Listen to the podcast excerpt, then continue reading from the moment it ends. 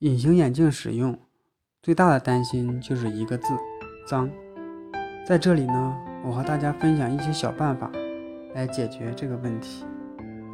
尤其是户外活动的时候，如果说有灰尘进入到眼内，所产生的摩擦感、眼睛的异物感是非常难受的，是一个非常让人心烦的事情。如果呢，你恰巧佩戴隐形眼镜，可以用随身携带的。护理液冲洗手指，将手洗干净以后啊，取下镜片，保存在携随身携带的隐形眼镜盒内。待眼内的灰尘取干净以后呢，再重新戴上隐形眼镜。眼睛容不得沙子，一个小小的灰尘就折腾的眼睛非常难受。如果说戴上隐形眼镜以后，对隐形眼镜也是一种损伤。所以说，眼睛进有灰尘以后啊，先要。将眼睛的灰尘除去以后，才能佩戴眼镜。如果在佩戴隐形眼镜的时候，一不小心隐形眼镜掉地了，注意要彻底清洗隐形眼镜片，要重新泡在新鲜的护理液中，待重新消毒以后才能佩戴。有些时候啊，隐形眼镜很难免就会落到地上，这种情况呢，有的人可能会担心隐形眼镜片会摔碎。一般是不至于摔碎，主要是担心隐形眼镜片掉到地上以后啊，会弄脏，会引起眼睛的感染。有的人担心戴隐形眼镜在冬天的时候啊，隐形眼镜会冻硬。这个呢，大家可以放心，隐形眼镜在眼内是不会说像在外面一样会冻得很硬。人在眨眼睛的时候。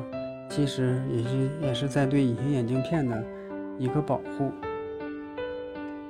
隐形眼镜护理液如果温度太低，也会发生结冰的现象。所以说呢，冬天如果室外的温度太低，隐形眼镜放在隐形眼镜护理液里头，容易发生结冰的现象。所以说，隐形眼镜液最好不要放在温度特别低的地方。冬季的时候呢。最好不要把隐形眼镜护理液放在车内，以免时间一长发生结冰的现象。如果长时间的户外活动，一定要携带一副框架眼镜，否则呢，一旦隐形眼镜丢失了，那么对生活和活动带来很大的麻烦。建议啊，戴隐形眼镜的人，除了要选择透氧性好的隐形眼镜。每天在家的时候啊，最好能摘下隐形眼镜，换上框架眼镜。睡觉前呢，让角膜得到充分的休息。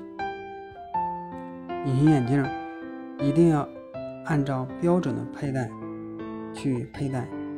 如果说长时间的佩戴，难免在隐形眼镜会发生蛋白的沉淀，而不能完全消除，而且呢会越积越多，镜片呢也会老化。透氧性呢也会变差，令佩戴的舒适性也下降了。镜片上变性的蛋白质的沉淀也会增加眼睛的充血和感染的机会。如果稍微长一点时间佩戴隐形眼镜的人呢，就要定期的去医院进行眼睛对眼睛进行检查，看是否有结膜炎或者角膜有无新生血管的发生。只要小心护理。相信呢，大多数的眼睛是不会发生什么问题的。